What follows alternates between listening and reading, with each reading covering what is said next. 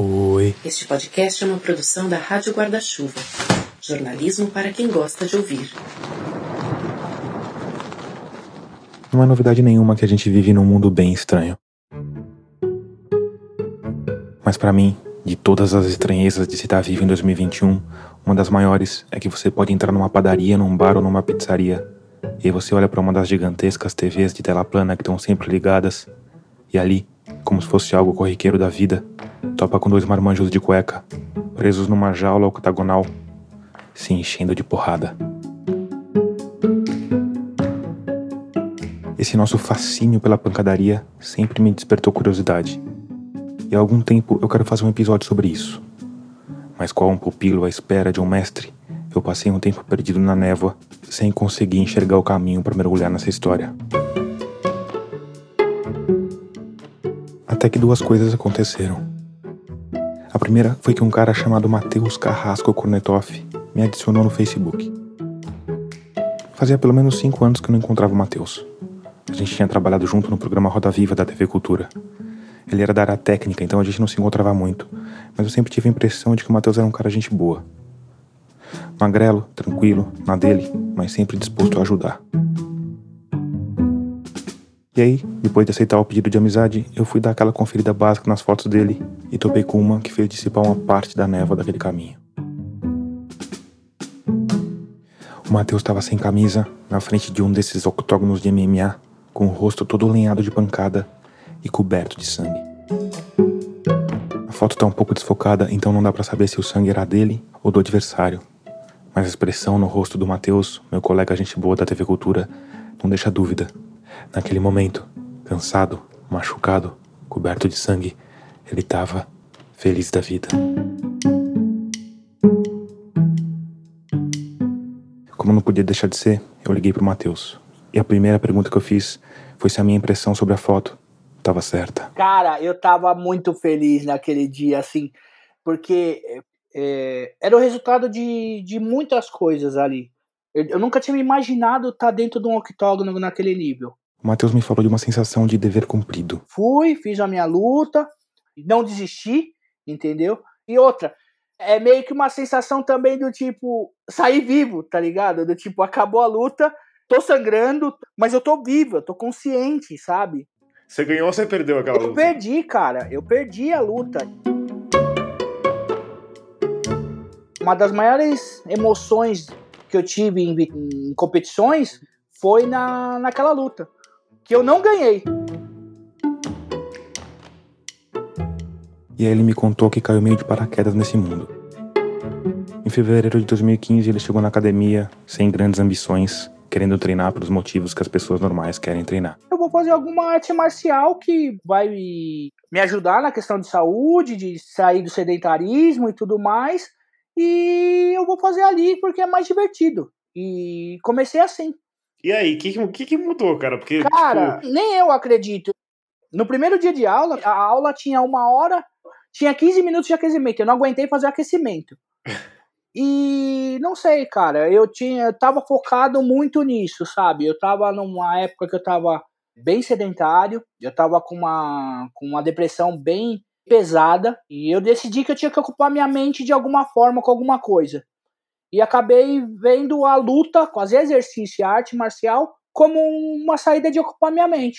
E comecei, cara, duas vezes por semana, três vezes por semana. E aí, oito meses depois, o Matheus estava entrando no octógono diante de uma plateia de 500 pessoas numa luta organizada pela academia. Foram dois assaltos.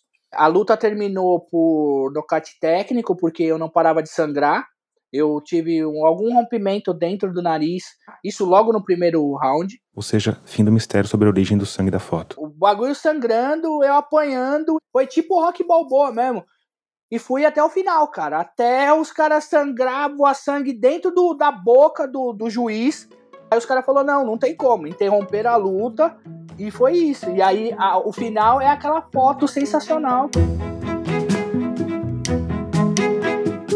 E aí, quando eu falei pro Matheus que eu queria mergulhar mais fundo nesse universo da pancadaria organizada, ele me disse que tinha o cara certo para falar comigo.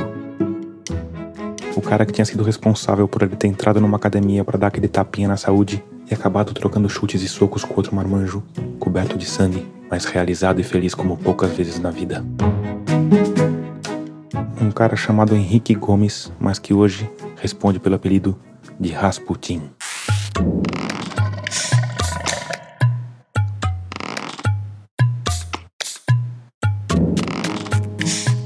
Eu sou Tomás Chiaverini e o episódio 55 de Escafandro já começou. Nele a gente vai falar de violência, a gente vai falar de humanos e de primatas. E a gente vai falar de um lutador que não gosta de bater nos outros. Antes de adiante, como de costume, eu preciso te lembrar que a Rádio Escafandro é única e exclusivamente mantida por um grupo de ouvintes que apoia financeiramente o projeto. Para se juntar a eles é rápido e fácil. É só ir lá em catarse.me barra escafandro e escolher o valor com o qual você quer ou pode contribuir. Com cinco reais já dá para fazer parte e você ganha acesso a uma área com algumas entrevistas completas, além de ter seu nome registrado na grande galeria de apoiadores que fica no nosso site. Com valores mais altos, tem direito a livros autografados como recompensa. Se você ficou com alguma dúvida ou se quiser apoiar de outra forma, vai lá em radioescafandro.com apoie que tem todos os caminhos. Se você já está entre os humanos luminosos que tornam episódios como esse possíveis, fica aqui o meu muito obrigado. No mais, me segue nas redes. Eu tô no Twitter, no Instagram e no Facebook como Rádio Escafandro e como Tomás Chiaverini.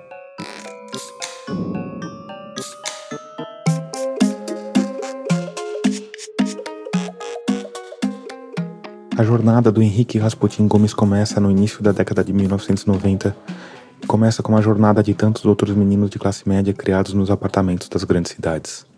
Começa com o nosso protagonista apanhando, sem dó nem piedade, Me batiam pra danar. de outros meninos criados em apartamento. Batiam muito em mim. Nesse caso, um apartamento numa área nobre do bairro do Tatuapé, em São Paulo. Não conheço ninguém que apanhou mais do que eu. Você lembra de alguma vez, assim, dessas brigas de moleque? Porque eu acho que muita gente vive a vida inteira meio que forjado por essas brigas que parecem bobas, mas que marcam profundamente, principalmente os meninos, né? Você lembra das primeiras, assim, de como é que era essa dinâmica? Não sei se é uma benção ou uma maldição, mas eu lembro de todas as vezes que eu apanhei. E o porquê. Então, muitas vezes eles me chamavam de Henrica e eu me defendia e falava que não, que era Henriqueta, né? Era uma criança. E aí, provavelmente depois de uma dessas surras, Meu pai percebeu que eu tinha a necessidade de aprender a me defender. o pai do Rasputin era psicólogo e morreu em 2020. Em 93 eu comecei a treinar karatê, Em 1995, capoeira, entre 1998 e 1999, kung fu. e por fim, em 2001. Eu conheci o jiu-jitsu. Mas apesar de ter os conhecimentos marciais de um assassino da Yakuza, Fiquei um tempo, um período muito grande, brincando com as amigas da minha irmã e com a minha irmã. Depois é que eu tive o meu primeiro amigo, mas aí eu já tinha 13 ou 14 anos, e ele que me introduziu no meio do machismo, né? E era fácil andar comigo. Você imagina um cara que já lutava há milhões de anos, aí briguei um monte na rua, um monte. Que às vezes eu tinha uma causa muito pequena, ou algum nerd que estava apanhando, eu me identificava muito, apesar do estereótipo ser de um homem forte, de um menino forte, né?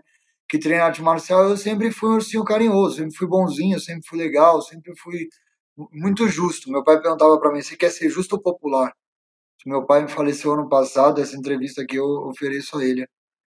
E eu sempre escolhi ser justo. mas mesmo nessas brigas em prol da justiça, Eu nunca fui o cara que bati muito, eu sempre fui o cara que aguentei apanhar muito.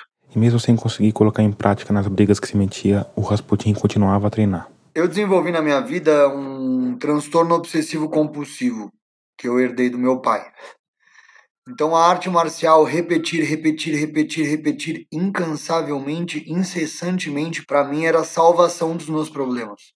Então se um cara fazia 10, eu fazia 20. Se alguém fizesse 100, eu fazia 200. Se o cara ficasse duas horas na academia, eu ficava 4. Se ele ficasse 4, eu ficava 8. Eu passei a minha vida treinando. Só que ninguém me dava oportunidade de ir pro show porque eu era amoroso, bonzinho, fofinho. Ursinhos carinhosos não lutam MMA. Foi isso que eu ouvi. Ninguém ia me dar uma oportunidade. No fim, o Rasputin teve a oportunidade dele. A gente vai falar sobre ela daqui a pouco. Mas antes, eu acho importante falar um pouco mais das motivações por trás dessa obsessão. Porque um menino amoroso, que gostava de brincar com as meninas, tinha essa necessidade de provar alguma coisa saindo no braço com os outros. A resposta veio no melhor estilo Freud explica. Eu tinha um pai que era um português muito bravo, um macho alfa valente, o rei dos macho alfa. O Rasputin deu um exemplo de como funcionava essa postura alfa do pai, falando de um tratamento para claustrofobia a que ele foi submetido quando criança. Um tratamento, vamos dizer, pouco convencional. Meu pai era judoca. E qual era o jeito que meu pai encontrou de curar a minha claustrofobia? Um homem branco, padrão, europeu, ele me prendia até eu parar de ficar desesperado. Então. Ele te prendia onde? Ele me prendia numa coberta. Era uma brincadeira, óbvio, mas eu tava desesperado. Eu nunca consegui escapar. Mas eu aprendi a controlar, a ouvir o coração do meu pai, a respiração. Ele ia me dando dica. Igual o filme do Seu Miyagi, que o cara fica ali pensando no mestrão. o meu pai era, foi meu primeiro mestrão. Então, meu pai me bateu bastante, Tomás. Eu nasci na década de 80. Meu pai, ele batia em mim para que as minhas irmãs sentissem remorso. E falava, pai, mas a minha irmã que errou. Eu não bato em você porque eu não posso bater em mulher. Eu bato em você que é para sentir remorso. Quer dizer, no fim das contas, o Rasputin precisava ser bom de briga porque o pai dele queria que ele fosse bom de briga. Sonho do meu pai é que eu fosse o rei dos macho alfa. Então é provável que o fator mais importante nesse caminho do Rasputin pelo mundo da violência tenha sido cultural. Ele foi ensinado pelo pai que tinha de ser um macho alfa. Mas isso só aconteceu porque existem machos alfa e machos beta. Porque lá no fundo, tanto os meninos das ruas do Tatuapé quanto os lutadores de MMA estão respondendo ao que os pais deles queriam, ao que a cultura impôs, mas também uma programação genética de milhões de anos. E aqui a gente chega à segunda coincidência que tornou esse episódio possível. Porque eu já tinha entrevistado o Rasputin, até o fim do episódio eu espero te provar que a história dele é fantástica, mas como você sabe, os episódios de Escafandro precisam de algo mais. Então eu me vi de novo perdido, sem rumo, feito Daniel San em Karate Kid 2. Quando eu topei com um post do jornalista, escritor e divulgador científico Reinaldo José Lopes. O Reinaldo é colunista e blogueiro da Folha de São Paulo e recentemente lançou um podcast que fala sobre vacinas, o Resposta Imune. Mas o post dele era sobre um livro que ele estava prestes a lançar pela editora HarperCollins. O título: Homo Ferox. O subtítulo: As origens da violência humana e o que fazer para derrotá-la. Minha vontade na hora foi sapecar um beijo na tela do celular mas como a gente está em meio de uma crise sanitária sem precedentes na história humana, achei melhor só escrever para o Reinaldo. E alguns dias depois, direto do reino distante de São Carlos, interior de São Paulo, ele atendeu a minha ligação. Seres humanos normais, mesmo em culturas violentas, regiões violentas, é muito raro você sair para agredir alguém para valer, assim. É muito difícil, muito difícil. Quer dizer, por um lado, a humanidade e o nosso herói Rasputin estão na mesma por outro. Tem essa, esse magnetismo pra gente como espécie, e em todas as culturas, e em todos os lugares, tem artes marciais, tem tipos de luta livre. É muito difícil você achar uma cultura em que os chefes políticos também não tenham sido, em algum momento, chefes militares. E aí o Reinaldo José Lopes. É um cara pacífico, fracote. Mas que aos 43 anos tem impressionantes 10 livros publicados, resolveu tentar entender como isso funciona. A dicotomia, a contradição, o paradoxo. Como a gente pode ser naturalmente violento e morrer de medo de briga. Como a gente pode desejar paz e ao mesmo tempo ser fascinado pelos humanos capazes de sair na porrada de fato? E para além disso, como é que a gente faz para manter esse bicho que a gente tem dentro da gente sob controle? Porque quando ele sai da, da jaula, ferrou, né? E antes da gente mergulhar mais fundo, eu preciso passar limpo três fatos irrefutáveis. Número 1. Um, a gente é humano e a gente é mamífero. Número 2.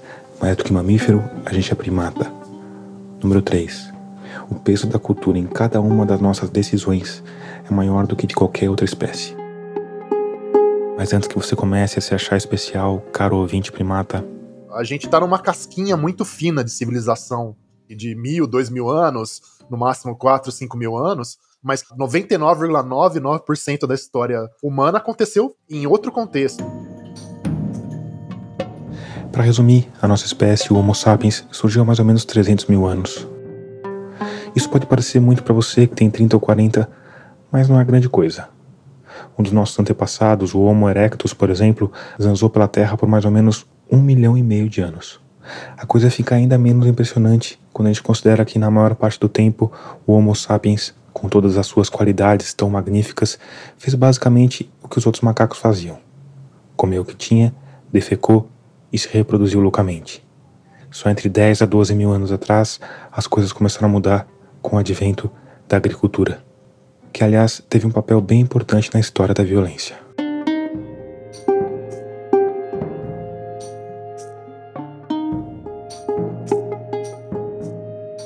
Mas antes de chegar no trigo, no arroz e no milho, a gente precisa dar um passo atrás para entender um pouco sobre a violência nos outros bichos. O pessoal fala muito, ah, não, o único animal que mata sem precisar comer, né, por prazer ou mata só por dominância é o homem, né? Os outros animais não fazem isso. Então a primeira coisa que cai por terra quando a gente pega a ciência moderna é que não, na verdade isso está espalhado por vários tipos de grupos, dos invertebrados até os bichos mais próximos de nós. No livro, o Reinaldo colocou uma tabela com os 10 mamíferos mais mortíferos. E aqui a gente está falando de violência mortal entre uma mesma espécie. Suricatos matando suricatos, por exemplo. Eles, aliás, estão no topo da tabela. Quase 20% dos suricatos que morrem, morrem pelas mãos, ou no caso, pelas patas, de outro suricato. E antes que você pare de escutar para ir ver a cara de um suricato, eu te ajudo. Ele é um bichinho fofinho, com carinha de inocente, que pesa 700 gramas e fez sucesso como Timão, amigo do Pumba, no clássico Rei Leão. Se ainda assim você estiver curioso para ver a fuça de um, vai lá no nosso Instagram, Rádio Escafandro, que eu postei a foto de um dos fofoletes malignos. Mas enfim, existem registros de violência letal em 40% das espécies de mamíferos. A boa notícia é que a porcentagem de mortes desse tipo, no geral, é baixa, só 0,3%. A má notícia é que entre os primatas, incluindo os humanos, ela é mais alta, de 2%.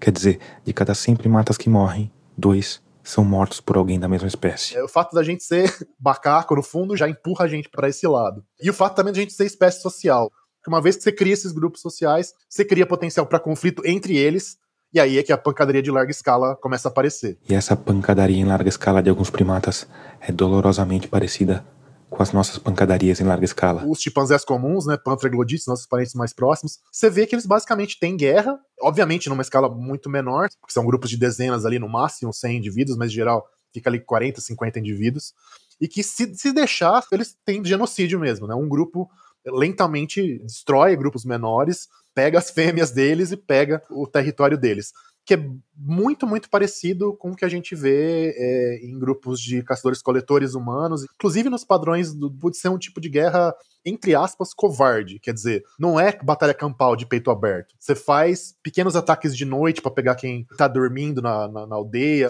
ou você espera aparecer um cara desarmado ou algumas pessoas desarmadas na sua fronteira e vai lá e, e detona esses caras, quando você pode, você rouba ou fêmea ou mulher, e assim vai. Então é engraçado você olhar para esse padrão de guerra primitiva e ver que, que é basicamente a mesma coisa em chimpanzé e caçador-coletor humano. E tem umas coisas bem violentas que você fala, né, de infanticídio, né, porque eles trazem a fêmea para o grupo e se a fêmea tá amamentando, ela não pode procriar de novo, né, e aí eles matam os bebês, é uma coisa bem... Tem umas partes do livro que você fica até... Ah, sim, sim, né? são, são coisas meio pesadas. Você pega alguns dos humanos, ainda não são homo sapiens, mas já são do gênero homo, né, na Europa. Tem um sítio arqueológico famoso na Espanha que você tem os sinais de que, de que foram basicamente os filhotes barra crianças que foram mortos e canibalizados que é muitas vezes o que acontece com o chimpanzé também. E isso é coisa tipo 800 mil anos, um milhão de anos atrás, assim. Esse, assim como outros casos de canibalismo, são mais difíceis de interpretar, porque obviamente não dá para saber por que algum bicho resolveu comer a carne de um semelhante mas é bem impressionante porque que, que, é, que, eles foram comidos é difícil de discutir porque as carcaças foram tratadas do mesmo jeito que você trata a carcaça de animal que é caçado. Mas se por um lado a gente não tem como saber por que algum dos nossos ancestrais resolveu comer o outro depois de uma batalha, por outro lado a gente sabe bastante bem por que essas batalhas aconteciam. Número um, controle de território. Você tem aquele seu território que tem um, os recursos que você que você se vira ali, mas, mas você não tem muito excedente. Então, o que você puder fazer para evitar que um outro grupo se aproveite daquilo, você vai, você vai fazer. E número dois, realmente, parceiras. Isso é outra coisa que também aparece em tudo quanto, quanto é cultura. Um dos principais atrativos de você ir pra guerra, né, para essas guerras de pequena escala, é você conseguir mais, mais parceiras sexuais. E a tendência é que esse pessoal tenha ainda mais vantagens para fazer ainda mais ataques e pegar mais mulheres. E quando se fala nesse comportamento primata dos gorilas e chimpanzés, que está na base do nosso comportamento primata, tem uma coisa curiosa. É que ele está diretamente relacionado com duas características físicas dos machos. Primeiro, a diferença do tamanho corporal dos machos em relação às fêmeas. Segundo, veja só, a dimensão da genitália. Por exemplo, gorila, né? Gorila é, em termos de massa corporal, é quase o dobro da fêmea normalmente. Isso permite que os machos dominem as fêmeas e acaba levando à criação de haréns. E eles têm os testículos bem pequenininhos, porque uma vez que eles monopolizaram, eles não precisam produzir tanto esperma para poder fertilizar as próprias fêmeas, a coisa fica, fica por isso mesmo. Os chimpanzés, por outro lado, têm pouca diferença corporal entre machos e fêmeas e testículos um tanto mais avantajados. Nesse caso, você tem disputa entre macho, mas é mais importante a coalizão entre eles e sem muito monopólio sexual, não, não se forma harém. E como vários machos têm acesso a várias fêmeas, você precisa ter um testículo grandão para produzir mais esperma e competir com os espermas dos outros machos, para poder, quem sabe, conseguir fertilizar uma fêmea e ter um filhote. Certo. E como fica essa proporção músculos-testículos no mais estranho dos macacos? O sistema humano é engraçado porque o dimorfismo tá mais pro lado do chimpanzé, só que, ao mesmo tempo, a gente é basicamente monogâmico que pula cerca, né? Ou, ou levemente polígamo. Então, nosso testículo é bem menor que o deles.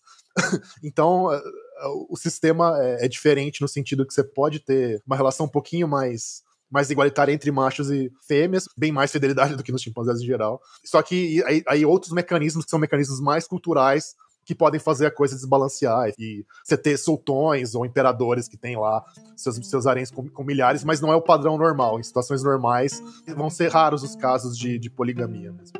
A, a, gente tá meio no meio termo. A gente tá homens. no meio termo, a gente tá no meio termo.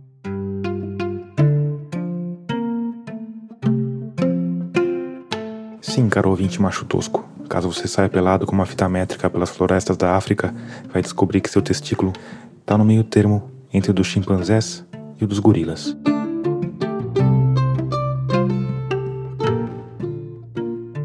E quanto a você, caro ouvinte macho sofisticado, se o verniz cultural dos últimos 10 mil anos torna essa conversa sobre o tamanho dos testículos desagradável, eu peço desculpas.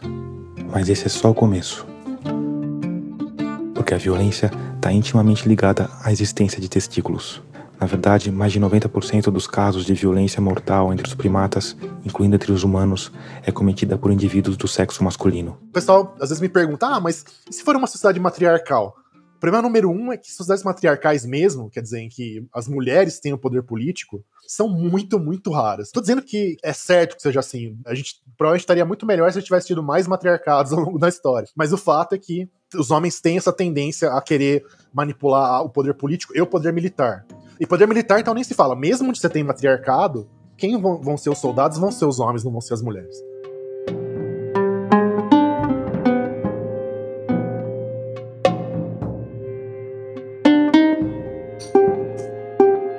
E aí, ao longo de centenas de milhares de anos, machos têm reproduzido a violência.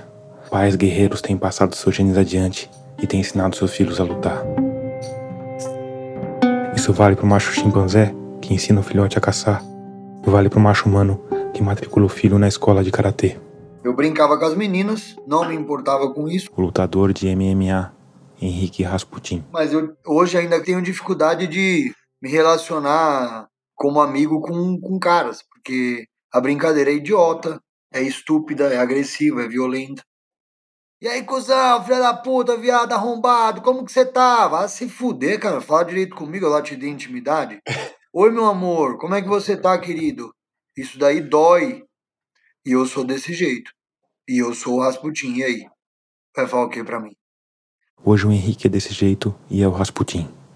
Mas esse caminho foi longo e árduo. Mas antes da gente seguir nele, eu preciso de fazer um breve resumo do universo do MMA que é a sigla em inglês para artes marciais mistas. Um universo que começou a ser moldado no começo do século passado, quando um imigrante japonês chamado Mitsuyo Maeda se instalou em Belém do Pará. Na época, o recém-chegado, que era meio que um embaixador da imigração japonesa para o Brasil, contou com a ajuda de outra família que tinha chegado décadas antes e que já tinha algum poder político local. A família Gracie, que tinha migrado da Escócia. E esse teria sido só mais um encontro entre tantos encontros de tantas famílias imigrantes na história do Brasil. Não fosse um detalhe. O Mitsuyo Maeda era um exímio lutador de judô. Diz a lenda que ele ganhou mais de duas mil lutas profissionais. O judô, assim como outras artes marciais tipo o aikido, o hapkido e o baritsu, podem ser vistos como ramificações de uma técnica de combate corporal mais antiga e tradicional no Japão, chamada jujutsu, ou jiu-jitsu, que é uma versão ocidentalizada do termo. E provavelmente como uma forma de retribuir a ajuda, o Mitsuyo Maeda ensinou judô para a segunda geração dos Gracie no Brasil. O primeiro a aprender foi o Carlos, que ensinou para os irmãos. E aí, uma pequena mágica cultural evolutiva aconteceu. Porque o Hélio Grace, um dos irmãos do Carlos, era muito franzino e tinha dificuldade em finalizar os adversários na técnica tradicional do judô. Então ele se adaptou, levando a luta para o solo e aumentando o uso de alavancas que fizessem a técnica sobrepujar a força. E assim, em meados do século passado, nascia uma das modalidades mais eficientes da história das artes marciais, o jiu-jitsu brasileiro. Mas foi preciso muito suor e um pouco de sangue também para a coisa deslanchar. Em 1925, o Carlos Gracie abriu uma academia no Rio de Janeiro, mas o interesse por aquela luta estranha era baixo. Aí o que ele fez? Resolveu chamar qualquer um para sair na porrada. Esses torneios ficaram conhecidos como Desafios Gracie, que dariam origem ao Vale Tudo. Aí, em 1993, um dos filhos do Carlos Gracie criou uma marca de Vale Tudo nos Estados Unidos chamada UFC, Ultimate Fighting Championship. Só não valia dedo no olho, chute no saco, puxão no cabelo. Acho que chute no saco podia, hein, mano. Na verdade, no começo do UFC não valia cortes, cabeçadas, dedos em orifícios e ataques na região genital mas de qualquer forma a coisa não foi exatamente bem aceita por lá. Os governadores dos estados dos Estados Unidos falaram: vocês são loucos. E aí eles foram criando regras, regras, regras para que aquela modalidade fosse aceita. Surgiu uma nova modalidade de luta que misturava diversos estilos, chamada MMA, que tem basicamente duas etapas. Uma é a luta em pé. Em geral, é a primeira parte do combate, onde prevalecem chutes e socos. Depois, quase sempre, os dois lutadores se atracam e vão para o chão, onde o jiu-jitsu brasileiro é imbatível. Hoje o que, que vale e o que, que não vale no, no MMA? Ah, hoje tá bem mais ponderado. Hoje tem coquilha, hoje tem protetor bucal, hoje tem limite de tempo. Hoje você não pode bater na, no sistema nervoso central, não pode bater nos rins, não pode bater da orelha para trás. Você não pode bater o cara no chão, que é o bate-estaca. Você não pode bater o cotovelo de baixo para cima, você não pode chutar a cabeça do cara no chão. Mas essas regras unificadas do MMA só vieram em 2001. E o Rasputin treinava antes disso em várias modalidades, em várias academias, até que chegou na equipe de um lutador chamado Jorge Patino Macaco. Bad boy na época, né? Agora ele é bonzinho, evangélico. Era jiu-jitsu? Tudo. Tá, era MMA. Eram modalidades não tinha MMA. E aí eu treinava boxe, eu treinava Muay Thai, eu treinava Jiu-Jitsu, e nessa academia especificamente, a Extreme, passaram os melhores do mundo. Eu treinei com todos esses caras. Eu treinei com os maiores do mundo aqui em São Paulo. Essa migração das aulinhas de karatê e kung fu pro treino profissional não foi das mais suaves. Eu passei uma semana assim, uma semana não no pronto-socorro durante dois anos porque eu não conseguia bater ninguém. Eu apanhei pra caralho, dois anos e meio. Isso no treino ainda? No treino profissional. Antes os caras me batiam, mas não me machucava, porque a força que esses caras que me batiam no treino comercial tinham é uma. Quando eu fui no treino profissional com Flávio Álvares, Charles do Bronx, Macaco, Babuíno, profissionais de porrada, aí eu apanhei. Você começou a apanhar de verdade em 2011, é isso? Exatamente. Eu só apanhei de verdade em 2011. E o que é apanhar de verdade? Quebrar em tua cara nove vezes. Quebrar a cara é fraturar um osso do rosto, é isso? É, e quebrar o nariz sete vezes. Isso daí é treinar de verdade. Uma fratura exposta no cotovelo, quatro operações da mão direita, vasto medial da perna direita quebrado, dois ligamentos do tornozelo rompido do lado direito, um do lado esquerdo, torção no joelho, duas hernias de disco. Isso é apanhar de verdade. Agora, isso você está contando desse período de treino com os profissionais e da luta de verdade, ou você está contando só o do treino? De 2011 para frente. E aí eu entrei pra polícia, continuei nesse time. O quê? Polícia? Sim. Além de ser lutador profissional, o ursinho carinhoso Rasputin foi policial militar.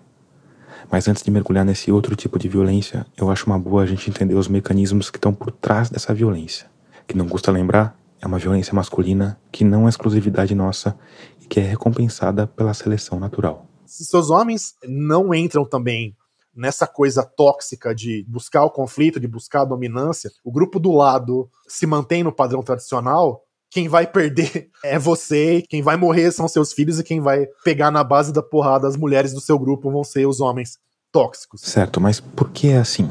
E principalmente porque os machos são assim? A resposta, mais uma vez, está nos testículos.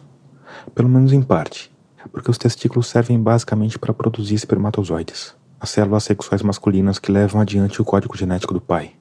E se tem uma particularidade sobre essas células é que elas são fáceis de se conseguir. Os homens produzem a quantidade astronômica daquilo a cada ejaculação, podem ejacular às vezes várias vezes por dia, é a coisa mais fácil do mundo. A coisa é bem diferente quando se fala das células sexuais femininas, os óvulos. Uma célula grandona, ele é quase visível ao olho, ao olho nu, ele é produzido aos pouquinhos, um ciclo menstrual por mês, exige um gasto de energia do organismo muito grande para produzir, e pior ainda quando você é mamífero, o tempo que você vai, o tempo e energia que você vai, você vai gastar para gestar aquilo depois que for fecundado. E enquanto a fêmea às vezes fica, tem, tem que lá ficar grávida e passar todo o tempo da gravidez, depois tempo da amamentação tal. Aquele cara ele sai com uma, sai com outra. Se deixar, o cara que tiver a oportunidade provavelmente conseguiria ser capaz de engravidar talvez milhares de mulheres ao longo da vida dele. Então, isso cria um incentivo, é, de um lado, para a fêmea ser pensar mais em estabilidade, em,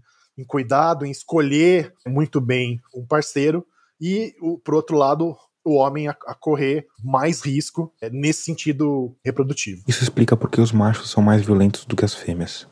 Mas não explica tudo o que está por trás da violência, ou porque alguns machos são mais violentos que outros. E aqui eu preciso parar para fazer duas considerações. Primeiro é que os nossos programas têm uma hora, nosso espaço é limitado e a nossa profundidade também. Se você quiser mergulhar mais fundo, eu sugiro fortemente que você leia o livro do Reinaldo José Lopes, como de costume, o link para compra está na página do nosso episódio, mas só no nosso site radioescafandro.com. A outra consideração é que quando se fala em seres vivos, ainda mais em seres vivos complexos como os humanos, em geral as explicações também costumam ser complexas e quase sempre não estão num lugar só. Então a gente fala, ah, testosterona, não sei o quê, os caras estão lá cheios de testosterona, querem sair na porrada tal. Na verdade, as disputas mediadas pelo sistema do hormônio, elas não necessariamente têm a ver com violência física. Uma batalha de rap, ou enfim, futebol, coisas mais ritualizadas, também vão envolver essa mudança, essa variação de testosterona. Tem um estudo que você cita no livro que é muito interessante, né? Que eles medem o nível de testosterona de alguém, de um torcedor de futebol, dois torcedores de futebol, não é isso? Isso, é. Aquela coisa de que é, seu time tá ganhando, seu nível sobe, seu time tá perdendo, seu nível desce. Que é um negócio meio bizarro, porque a sua relação direta com aqueles caras é, é zero, né? Você tá sentado na frente da TV comendo salgadinho e seu corpo tá reagindo como se estivesse numa batalha, basicamente, é isso. Exatamente. Outro exemplo que eu acho sensacional é. Tem, tem toda uma diferença nos Estados Unidos entre violência geral, assim, dos estados do norte, né? E os estados do sul. O pessoal do sul dos Estados Unidos, é, toda aquela questão da guerra civil e tal, eles têm muito essa coisa da cultura da honra, né? Não deixar insulto passar barato. E assim, ao mesmo tempo, são grupos ali que têm basicamente a mesma origem de colonização europeia, aquela coisa Inglaterra, Escócia, um pouquinho da Irlanda. Não é tão diferente assim. Nesse experimento, os cientistas pegaram dois grupos de jovens universitários. Um do norte, outro do sul dos Estados Unidos. Todos homens. Antes do experimento começar, tinha uma rodada de coleta de sangue dos voluntários que depois eram levados para uma sala para preencher um formulário. Eles achavam que esse formulário era a pesquisa em si, mas na verdade era só uma desculpa para colocar os pobres coitados num ambiente controlado. Porque eles respondiam, depois tinham de entregar o papel numa outra sala. E aí vinha o pulo do gato. Quando eles estavam indo para essa segunda sala, levavam um encontrão proposital provocado por um membro da equipe de cientistas. Dá uma esbarrada de propósito na pessoa e fala: Ah, cuzão, e passar reto e tal, né? Aí, depois dessa estupidez gratuita, os pesquisadores tiravam outra amostra de sangue para medir principalmente os níveis de cortisol, um hormônio ligado ao estresse. Os caras viram é que o cara do norte e o cara do sul tem uma diferença bem significativa nos hormônios do estresse, assim. Então, o cara do sul, os hormônios do estresse dão uma disparada muito maior depois da trombada com, com o cara que xinga do que o cara do norte. Quer dizer, esse padrão cultural, ele tá influenciando como o organismo do cara funciona. Não dá para separar, ah, não, o que, que é a biologia, o que, que é a cultura. Tá tudo interagindo o tempo todo. Assim. Eles são iguais, a, a origem deles é parecida, mas tem essa diferença de uns serem descendentes de pastores, né? Isso, é. Aparentemente, o pessoal do sul veio de regiões é, mais para o norte da Inglaterra, mais para a Escócia, assim, que são regiões mais pastoris. Então, região pastoril, o cara tem riqueza móvel. Riqueza móvel é muito mais fácil de ser roubada do que riqueza que é um campo de trigo ou de milho. Então, a tendência do cara estar tá mais com a guarda levantada sempre para evitar que alguém sacaneie ele é mais forte do que um cara que é apenas agricultor. Se a gente parar para pensar, é um pouco o estereótipo ou do, do vaqueiro do sertão nordestino ou do cara gaúcho aqui, né? A gente tem que fugir das explicações puramente deterministas e saber que tem um monte de coisas acontecendo ao mesmo tempo e que, e que as fronteiras entre o biológico e o cultural elas sempre são muito mais finas do que a gente imagina. Para resumir, depende.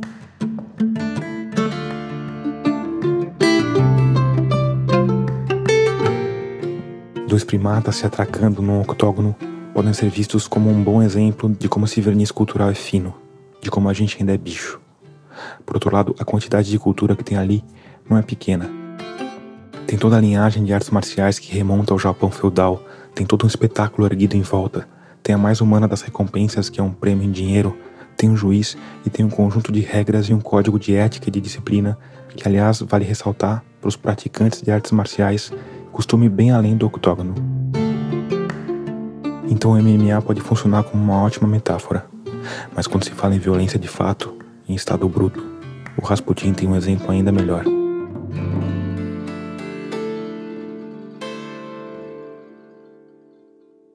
Em 2006 eu entrei para a Polícia Militar do Estado de São Paulo. Eu tinha 21 anos e lá eu conheci a violência de verdade.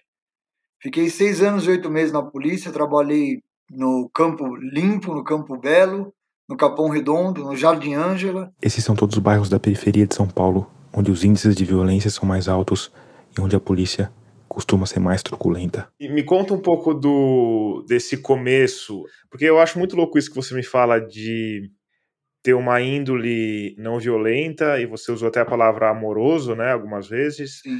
mas escolher profissões que estão ligadas, porque você podia, sei lá, você podia ser dançarino, você podia ser músico, né?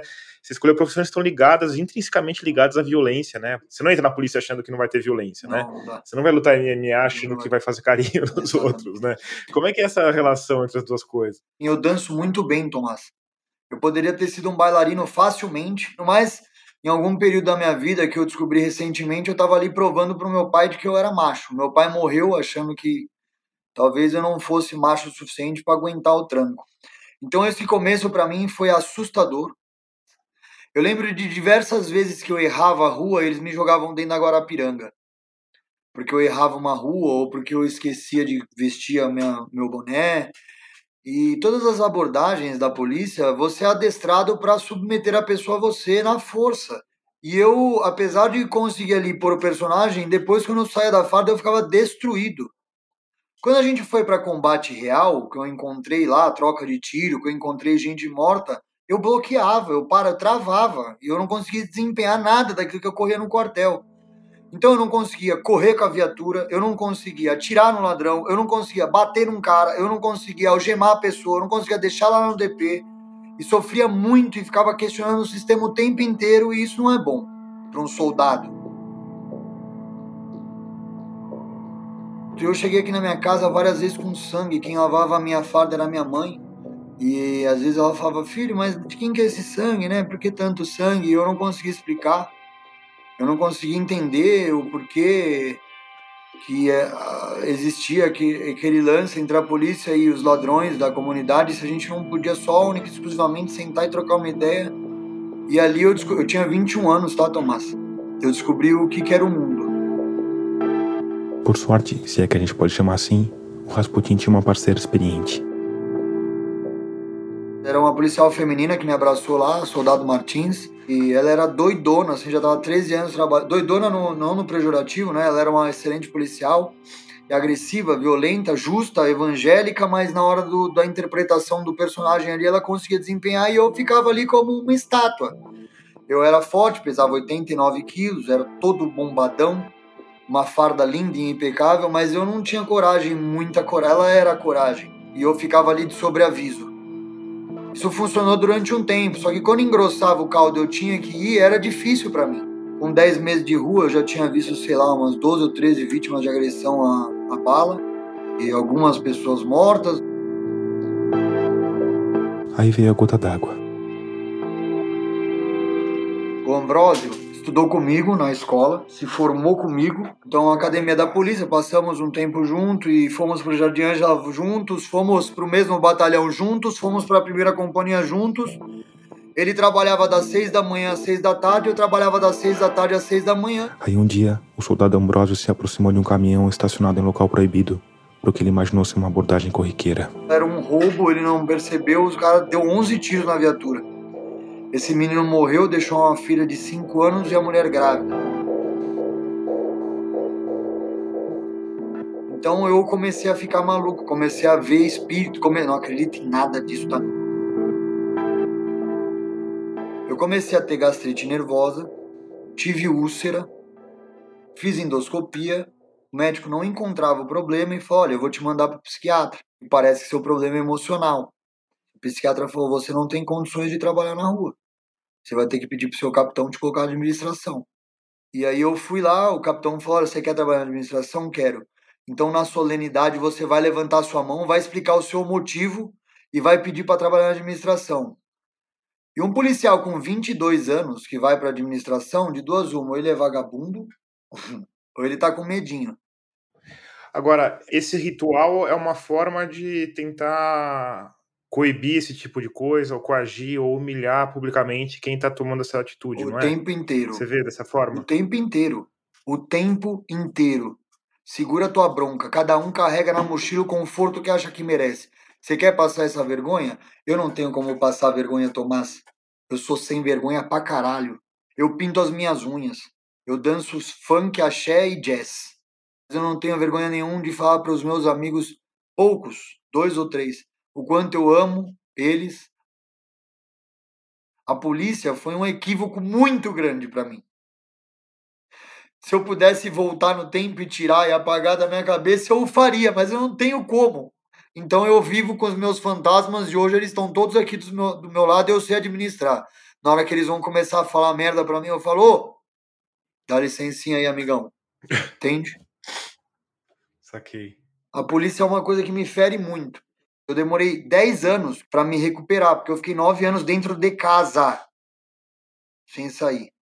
Eu trabalhava e voltava. E eu tive uma namorada, 7 anos, que foi uma maravilhosa, que cuidou de mim. Às vezes eu tinha um ataque de pânico num lugar e ela ia me buscar, me enfiava dentro do carro e fingia que nada tinha acontecido. Agora, você tinha a ilusão de que. Porque hoje a gente sabe que a polícia é assim, né? E você mais do que qualquer um, mas mas é uma coisa que se fala da polícia, né? Não é uma coisa que a gente sabe que a polícia é violenta, que você tinha a ilusão que você ia encontrar outra coisa? Eu tinha a ilusão que eu poderia transformar o sistema. que é um negócio equivocado, né? Eu tenho 35 anos, é totalmente equivocado eu achar que sou um super-herói, que vou mudar alguma coisa, né? Mas eu fui realmente. Eu remei contra a maré o tempo inteiro que eu estive na polícia. Depois de sair das ruas, o Rasputin trabalhou na área de marketing, na corregedoria e no presídio Romão Gomes, que abriga só policiais criminosos. Fiquei lá com os Highlander. O Highlander era um grupo de 10 policiais militares que cortavam as mãos e as cabeças dos ladrões que eles conheciam do Capão Redondo fora de serviço. Quer dizer, estavam fazendo uma limpeza em nome de quem? Deus? Jesus? O Estado? E Rasputin, você encontrou pessoas que nem você, que estavam ali com um sonho de viver uma aventura e de mudar o mundo e de melhorar as coisas, de fazer uma polícia melhor, uma polícia, sei lá, que a gente vê nos filmes, por exemplo, né? porque a gente cresce assistindo filme de polícia e bandido, né? E aí, quando a gente chega na realidade, a polícia é outra coisa. Você encontrou pessoas que pensavam dessa, dessa forma como você pensava? Então, eu gostaria de falar para você que sim. Eu gostaria de falar para você que sim mas infelizmente não. E todas as pessoas que eu encontrei, que talvez fossem pessoas boas, amorosas, né, saíram da polícia. Elas sucumbiram. Não tem espaço para isso. Não tem espaço, bro. E é bizarro, me entristece, me choca, me deixa triste pra caralho, mas não tem espaço pra bondade, não tem espaço pra amor, não tem espaço. Os caras são tratados igual lixo. Morrem de medo. Individualmente as pessoas elas são maravilhosas e quando elas se juntam elas viram um satanás. Gente, como é que vocês podem se juntar num pacto para eliminar pessoas, cortar a cabeça e os braços dessas pessoas, voltar para casa de vocês e dormir com a cabeça no travesseiro junto com as suas mulheres e seus filhos? Vocês são loucos? Agora, isso também é como a Bíblia. Eles te põem medo pra cacete que pra você não desrespeitar. Não desrespeita na hora do que a gente é capaz. Então eles usam a maluquice dos malucos, dos desequilibrados, para falar assim: olha como a gente é valente. Não é.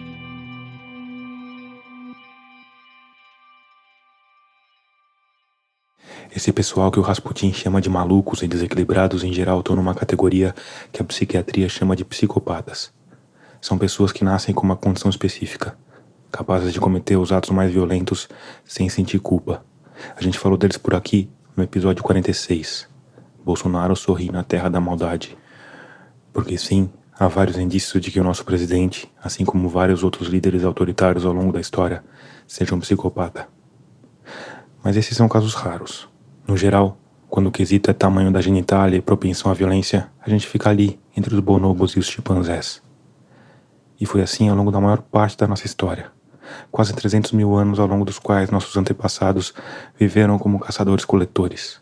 Sociedades que, como Reinaldo José Lopes me explicou, costumavam ser divididas em dois grandes grupos. Aquele grupo que a gente chama de bando mesmo, o termo técnico é bando, que tem algumas dezenas de pessoas, são alguns grupos familiares, às vezes parentes mais distantes, às vezes alguns, alguns agregados que vieram desses grupos e tal. Esse grupinho é menorzinho e tem o chamado grupo local, que era que soma tudo, costuma dar umas mil pessoas mais ou menos, que é um pessoal que fala o mesmo dialeto, que não tá sempre junto, mas tem contatos pacíficos frequentes, troca parceiros de casamento, faz comércio e tal. E isso daí já é legal de falar que é, esse grupo de mil indivíduos já é uma coisa que só existe por causa da nossa linguagem, né? Macacos não conseguem fazer um grupo desse tamanho, né? Exatamente. No máximo, a gente pega bonobo, né? Que são os chimpanzés bonzinhos, os chimpanzés hippies, onde todo mundo resolve os problemas transando e tal.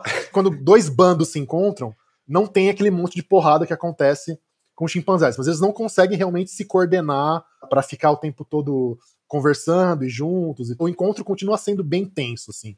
No caso dos caçadores-coletores, não. Quando você tem esse grupo local, é um convívio relativamente tranquilo, as pessoas circulam às vezes de um bando para outro. São grupos que têm afluência, quer dizer, entre aspas, riqueza, sem abundância, quer dizer, eles não precisam se matar em geral para conseguir comida, eles têm muito tempo livre, até se comparado com a gente hoje, assim, eles não, não ficam tão doentes, mas nunca sobra muito. É aquela coisa de pensar de um dia para o outro mesmo e ir se virando com aquele recurso que está ali mais localizado. E outra coisa também que é bem interessante de caçador-coletor é, é, o seguinte: nos bandos, nos, nos grupos locais, é muito difícil você achar diferenciação social e algum tipo de, de chefia que realmente tenha poder político. O poder político que aparece, ele é baseado, 90% dos casos, em consenso é em debate e o cara ganha algum prestígio pelas propriedades pessoais dele. Então, se ele é um cara inteligente, que planeja bem caçada, que tem lábia e consegue convencer as pessoas na boa,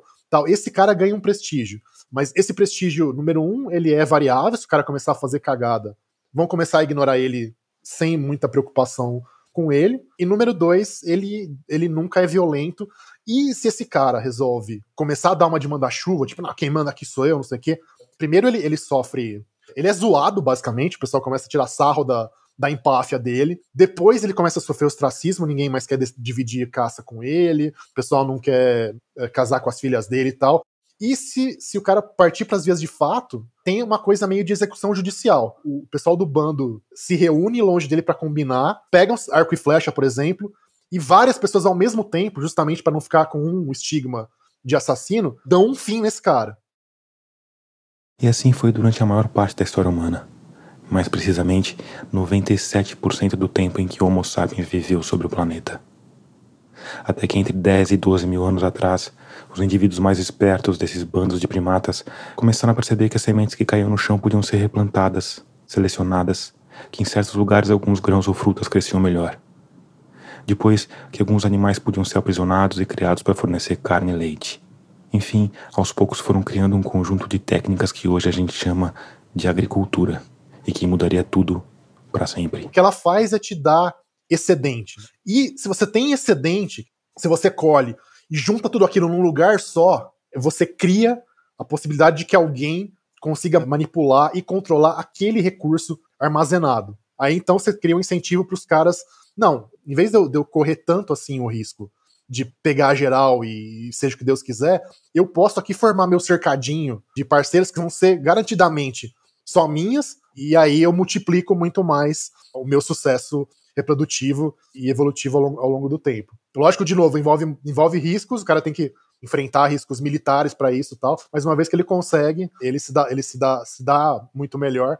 E de novo, a gente vê em tudo quanto é lugar, pode ser na, nas Américas, pode ser na África, pode ser na China, pode ser. A exceção que vem à cabeça é Roma. Os romanos, por alguns motivos culturais meio idiosincráticos, eles não eram tão, tão chegados nisso, mas em geral, se surge um império, surge um harém junto. Mas o harém é só uma das consequências dessa possibilidade de concentração de poder. Ele ganha, então, uma chance de, de controlar basicamente a, a subsistência do, do resto do grupo, que não era possível anteriormente. E a partir daí é lógico que isso pode se converter, ou tende a se converter, em poder político. E aí começa a virar uma, uma, uma bola de neve de aumento da concentração de poder de uso da violência para garantir essa concentração e, com o passar do tempo, também de, de aumento de complexidade social, política, cultural, tecnológica e tudo mais. Porque daí também dá tempo dos caras fazerem outra coisa que não catar fruta, né? Então eles vão ter a, a divisão de trabalho. trabalho. e aí vai ter o cara que vai ser guerreiro, né, também. Exato. E aí existem registros de que nessa época houve um crescimento da, da violência entre os, os nossos ancestrais, é isso? Tem, tem, e aí a gente cai de novo na questão lá dos machos e tal, porque uma coisa que parece em análises genéticas de vários tipos em vários continentes é uma redução da diversidade do cromossomo Y, né? Você provavelmente está lembrado. O que define se o embrião vai ser macho ou fêmea é que o macho carrega um cromossomo Y. Então, por algum motivo que muito provavelmente são esses confrontos de aglutinação de poder que vão aumentando a esfera de influência de alguns grupos em detrimento de outros, alguns homens passaram a se reproduzir muito mais em média do que outros. E quando você tem um grupo menor de, de, caras tendo a grande maioria dos filhos, o que acontece é que a, a diversidade genética do Y estreita, afunila. Aqui vou usar a autoridade concedida a mim por mim mesmo para batizar esse fenômeno de paradigma Gengis Khan. Porque uma pesquisa feita em 2003 mostrou que 10% dos homens de uma vasta região da Ásia têm uma mesma variante do cromossomo Y, que passou a se expandir há mais ou menos mil anos a partir da Mongólia. E que, para resumir, muito provavelmente se originou nos testículos de Gengis Khan, o senhor da guerra mongol, famoso por violentar as mulheres de todas as cidades que ocupava. Aí quem sobreviveu, quem aguentou esse tranco inicial, aprendeu a usar os mesmos truques dos caras que fizeram a, porrada inicialmente. Então aí, aí a coisa nivela um pouco de novo, né? A gente vê isso, por exemplo, no Velho Mundo, que inicialmente, quando os, a agricultura aparece é, num dos primeiros núcleos lá no Crescente Fértil, né? Mesopotâmia, Turquia tal. Inicialmente você tem, então, grandes migrações mesmo de agricultores dessas regiões na direção da, da Europa, onde naquela época só tinha caçador-coletor. É, então, durante um tempo, esses caras estão substituindo as populações originais, mas agora que está chegando mais para o oeste do continente, aí já teve mais tempo das técnicas agrícolas e pastoris se espalharem culturalmente e não só na base populacional, e aí dá uma nivelada, porque é, o, o, pessoal que estava lá na ponta já, já, já consegue competir bem melhor do que, do que o pessoal que estava mais próximo, digamos, ali do Mediterrâneo Oriental tal.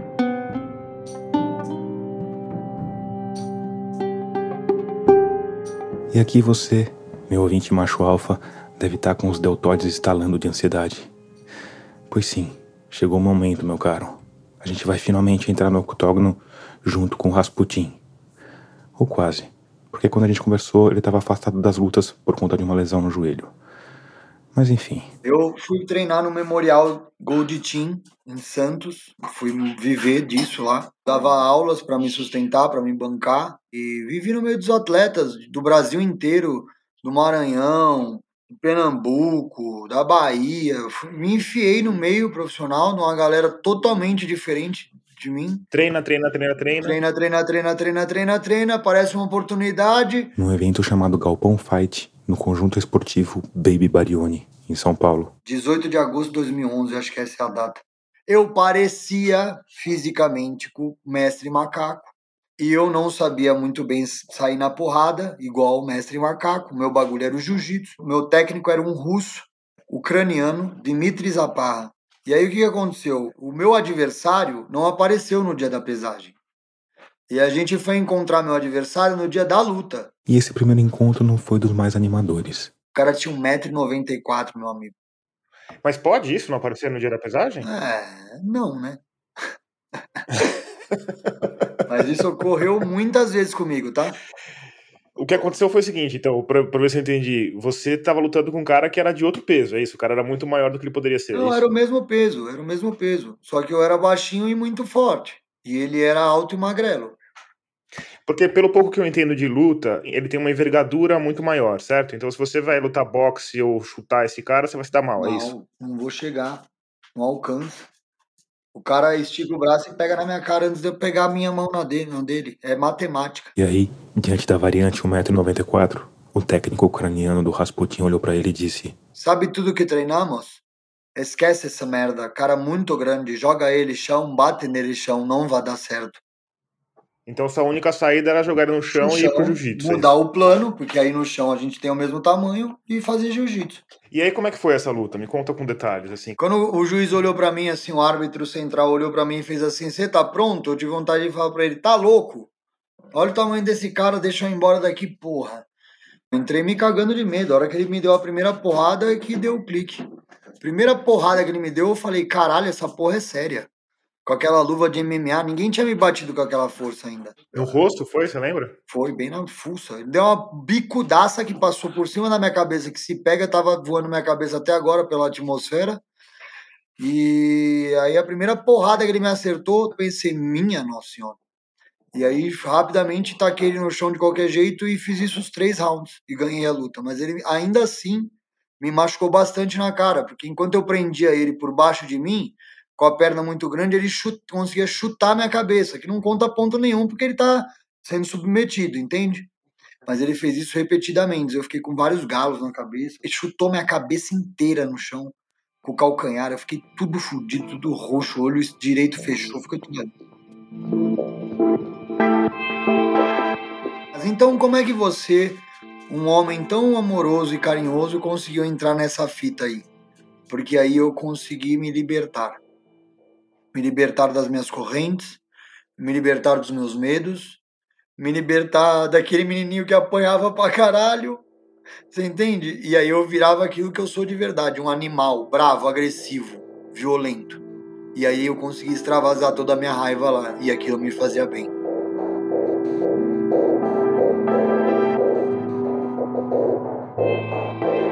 E aí, mas você ganhou a luta, essa primeira luta. Ganhei essa primeira luta, fiquei uma semana com gelo no corpo inteiro e desagradável. E logo na sequência, que é totalmente equivocado para uma carreira profissional, eu fui lutar da primeira luta da estreia para o maior evento de MMA da América Latina, porque não tinham caras. Quem quer fazer essa porra, ô Tomás? Tá louco, É isso porra. que eu me pergunto. Mas cara. eu já tinha trocado tiro com ladrão, eu não tinha medo de apanhar, tava fácil pra mim o trabalho, entende? Só que eu sou um ursinho carinhoso. E eu vou sangrar, e eu quero ver vocês me comerem, seus tubarão do caralho. Não vai, eu sou indigesto. E aí, a segunda luta, como é que foi? Segunda luta, meu chapa, no ginásio do Pacaembu, 5 mil pessoas, ingresso gratuito. Tinha, sei lá, eu, 500 pessoas gritando: é, Rasputin, é, Rasputin, a porra inteira televisionada, um evento gigantesco. E por que, por que você conseguiu atrair esse público? Qual foi. Eu moro no Tatuapé, só. Mas as pessoas te conheciam de onde, assim? Sim, porque eu, dos, das academias. Pouquíssimas pessoas ficaram tanto tempo dentro das academias. Eu fiquei em todas. Entendi. muito tempo em todas. Então, se você teve uma breve passagem por uma academia no Tatuapé, você conheceu o Rasputin. E aí, quando você foi pra luta, essa galera toda foi assistir. É isso? Aí 90% foi me ver apanhar, né? 10% foi torcer pra mim. Se fuderam porque era um peruano. Eu entrei e eu não sabia o que fazer. E aí tocava aquela música do ACDC. Pã, pã, pã, pã, pã, pã, pã, pã, pã, pã,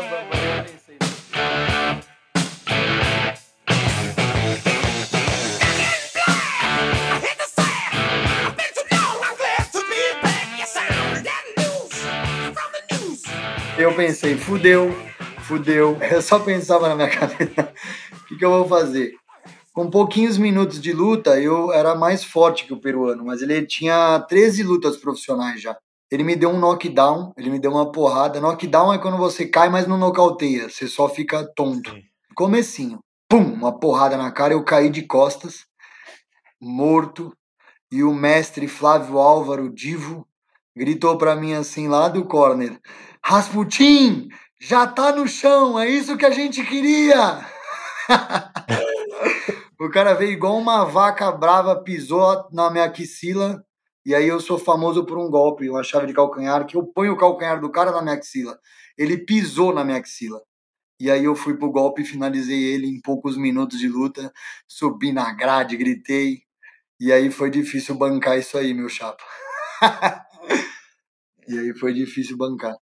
A partir daí, essa foi a estratégia básica do Rasputin. Eu não vou lá bater no meu adversário. Eu vou lá frustrar meu adversário.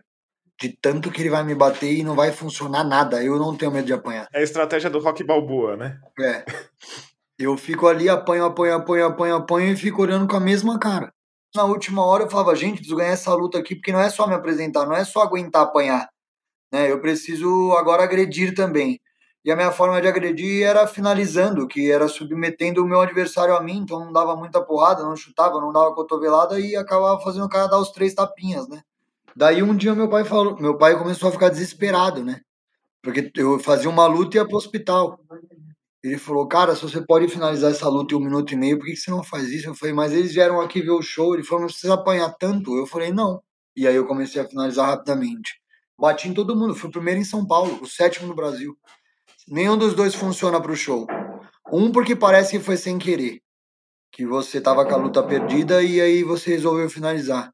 E o outro não serve pro show porque é muito rápido. Então é uma superioridade muito grande, se apelou. Então eu não encontrei esse meio caminho para ir até o UFC. Ainda assim, Fiquei quatro anos invicto, ganhei 10 lutas na sequência e finalizei nove.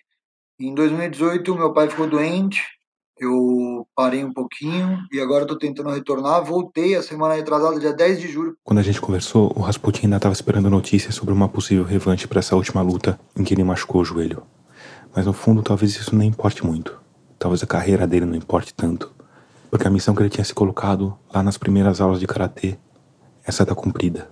Toda essa história de menino, de adolescente, de jovem, passou porque aí eu me tornei o grande macho alfa, né?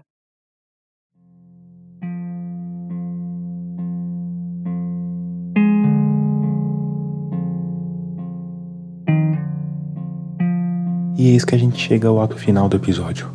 O momento em que uma grande revelação vai levar ao encerramento apoteótico.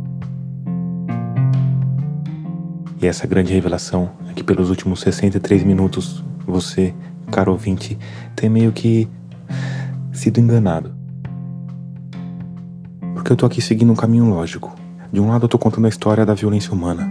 De outro eu tô contando a história de um personagem, do herói. O cara que vai servir de exemplo e ao mesmo tempo vai humanizar, da emoção à teoria. Mas tem um problema nisso tudo. A história do Rasputin pode até servir como exemplo, mas é o exemplo inverso. Porque nele tudo parecia gritar em nome da paz e do amor. O Rasputin pinta as unhas, faz vídeo rebolando de cueca no Instagram.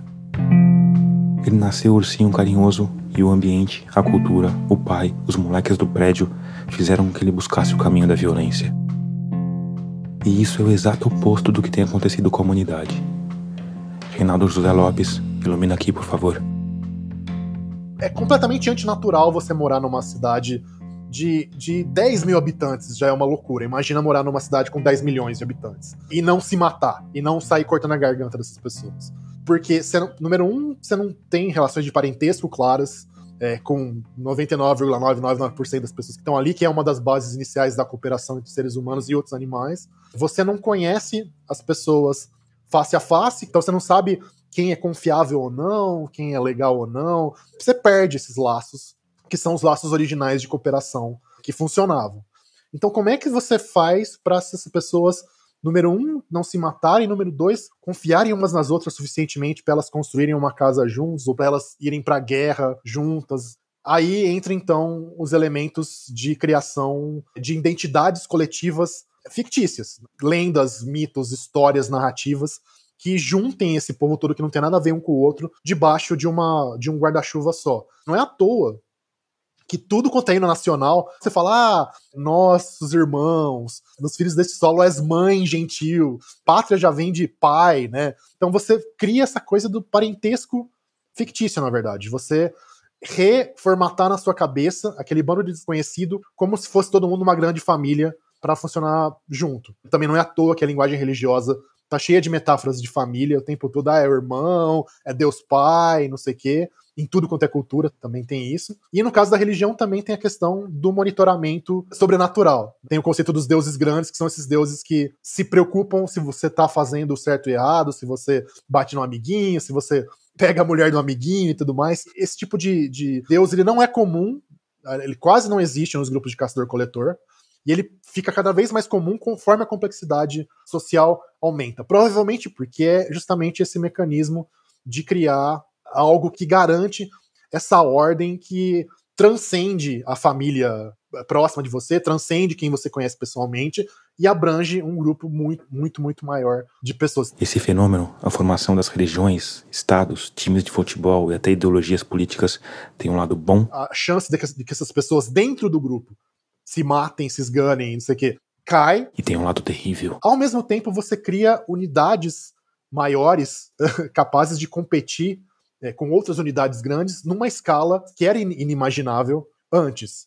Então, o paradoxo é: esses grupos grandes, por um lado, eles diminuem a violência, porque as unidades menorzinhas que antes ficavam brigando entre si se juntam numa unidade maior, só que todo mundo junto tem um muque muito maior para bater numa unidade maior zona ou em outras unidades pequenas e engolir elas do que era possível antes. Mas no fim, somando dos prós e contras. Apesar de todos os horrores que a gente viu no século, século XX, principalmente, a tendência é que esse processo acabe produzindo um resultado líquido, que obviamente não leva em conta o, o sofrimento que precisou para chegar até aí, mas o resultado líquido é uma diminuição da violência, no fim das contas. E aí tem essa coisa da, das grandes guerras, né? Você fala da, do declínio das guerras e, por outro lado, um, um, período muito curto, né? Que a gente que a gente fala de grande paz, mas é um período ridículo em termos históricos. É, sim, na escala geral é muito pouco. É muito pouco. Como é, como é que você vê isso? Eu sei que, tipo, perguntar se, se você acha para alguém que cobre ciência, você vai querer me bater com o microfone. Mas o que, que, a gente pode falar sobre isso, sabe? Que indícios que a gente tem de que a gente está indo para um lado ou para o outro? Porque no, no, no, fim, eu acho que o, o que está acontecendo é que o peso da cultura é cada vez maior do que o peso genético. A gente pode dizer isso? E será que essa cultura vai fazer a gente ser mais pacífico, de fato? Então, eu, eu, concordo de maneira geral com, com a ideia. Assim, acho que as coisas nunca deixam de, de interagir sempre e de, de ficarem, de alguma medida, juntas. Mas, é, de fato, muda a escala da coisa. Então, o padrão lá de que quem comete assassinato e quem é vítima de assassinato é homem, esse padrão, apesar de tudo, ele não mudou. Mas em termos quantitativos, então, o número de homens em cada sociedade que matam e que morrem é muito menor, absurdamente menor do que era antes. Então, tem um botão que talvez a gente não consiga mexer tanto. Mas outro botão a gente consegue mexer, consegue mexer muito, e faz uma diferença tremenda para o bem-estar, para a vida de um de gente. É só comparar um dinamarquês ou um sueco médio de hoje com um viking do século X lá, né? Não tem comparação. Outro exemplo mais geral são as guerras abertas entre estados. Que era um negócio relativamente banal antes da metade do século XX, isso vai ficando cada vez mais impensável. Você consegue imaginar Angela Merkel subir num tanque e ocupar Paris hoje? Tipo, é, é, assim, é além da imaginação, é um negócio bizarro, não, não passa pela cabeça das pessoas uma, uma, coisa dessa. Também em parte porque a guerra deixou de ser lucrativa também. A, a economia global conectada do jeito que está e, e baseada em inovação tecnológica como ela, como ela tá, uma guerra para conseguir recurso. Deixa de fazer isso. Tipo, pra que que a pessoa, ah, aquela coisa maluca de, né, de bolsonarista, ah, porque os americanos querem invadir a Amazônia. Pra que, bicho? Eles compram quanto mogno eles quiserem aqui e tá resolvido. Sabe? Quanto ouro eles quiserem. E, então, essa a lógica econômica que estava por trás também dos conflitos é que ela, ela foi bem quebrada também. Também tem isso.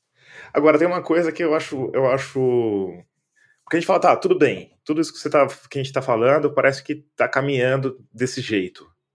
E aí, de repente, a gente tem, sei lá, o Viking sentado no Capitólio, sabe? Ou bolsonaristas marcando um golpe pro 7 de setembro, sabe? Uhum. São soluços dentro de um grande caminho rumo à paz, sabe? É lógico que, né, de novo, né, previsões são difíceis de fazer, especialmente sobre o futuro como dizia um técnico lá de beisebol americano. Uh, a tendência, eu acho, é que, é que, sejam soluços. Obviamente, não por parte. Se dependesse dos caras que estão fazendo as maluquices, é lógico que eles não querem que sejam soluços. Eles acham que, que dá para funcionar de acordo com o paradigma antigo. Mas, de novo, dá para imaginar que uma ditadura realmente indo pro lado genocida, que, que a gente às vezes vê a vontade na boca dos caras no Brasil, uma ditadura dessas ia ficar tranquila, continuar com fronteiras abertas, avião voando, comércio rolando tranquilo e tal. Uh, difícil de imaginar, porque o, a maneira como o sistema internacional funciona foi para um outro lado. Embora, claro, existam exceções, sei lá, a gente pode discutir como a China, que é um, que é um país que tem muita restrição, restrição pesada para a liberdade individual, continua inserida nesse, nesse sistema, ou mesmo a Arábia Saudita. Mas uh, a tolerância para a maneira como isso era feito antigamente, ela deixou de ser generalizada como ela foi. Então, eu acho e espero que são soluços. Assim, pode, são soluços que podem causar estragos localmente, com certeza, mas ainda assim são soluços.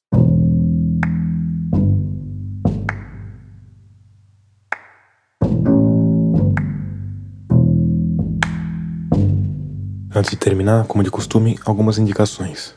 Primeiro, o Pauta Pública, nosso parceiro da Rádio Guarda-Chuva, que dessa vez tá com um episódio bem divertido. Um episódio que conta sobre os perrengues, humilhações e desilusões que a gente que é jornalista vive no dia a dia. Tem inclusive um depoimento deste que vos fala, contando da noite em que fui tradutor de um show de sexo explícito.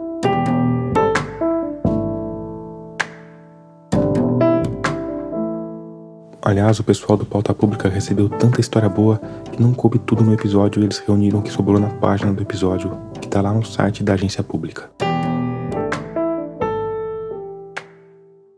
E a segunda indicação, que eu já dei aqui, mas hoje eu vou reforçar, é essa série para lá de bizarra que o compositor da nossa trilha sonora, Paulo Gama, tá colocando no ar em pílulas semanais. Uma sátira política com estética de porno chanchada, que é o mais puro suco do Brasil bolsonarista.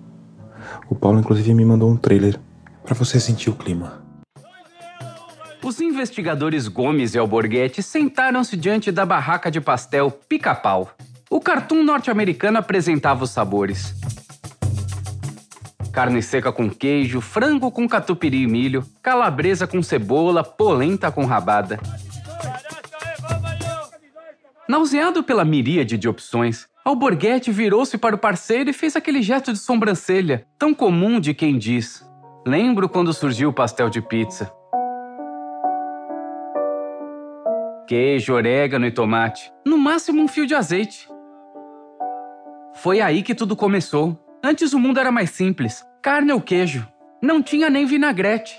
Olha ali na mesa a quantidade de molhos: molho de pimenta, pasta de alho, tahine. Nós mesmos começamos esse movimento. É verdade que, quando aderimos ao pastel de pizza, não poderíamos imaginar que trilhar esse caminho nos levaria ao pastel de estrogonofe. É bom que meus dias estejam terminando. Que em poucos anos a parte da vida que me caberá será definhar na frente de uma televisão assistindo aos programas dominicais.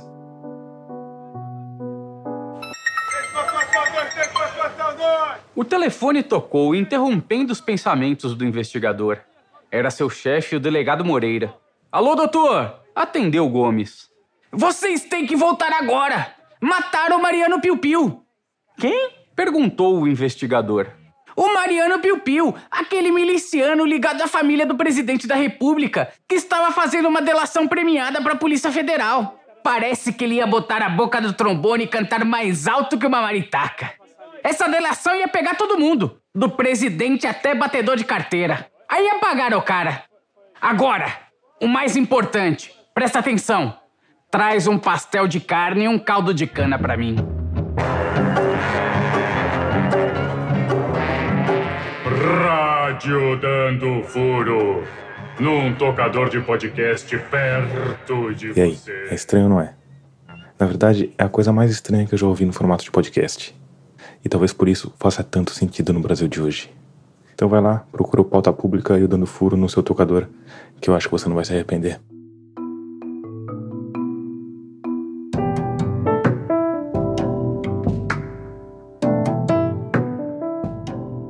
Termina aqui o episódio 55 de Escafandro. A nossa trilha sonora tema é dele, Sr. Paulo Gama. A mixagem de som é do Vitor Coroa. O design das nossas capas é da Cláudia Funari. Trilhas incidentais da Blue Dots e dos nossos amigos do ACDC. Eu sou Tomás Chiaverini e concebi, produzi, roteirizei, sonorizei e editei esse episódio. Se você gostou dele, ajude a espalhar a palavra de escafandro e compartilhe nas suas redes sociais. Obrigado por escutar e até o próximo mergulho.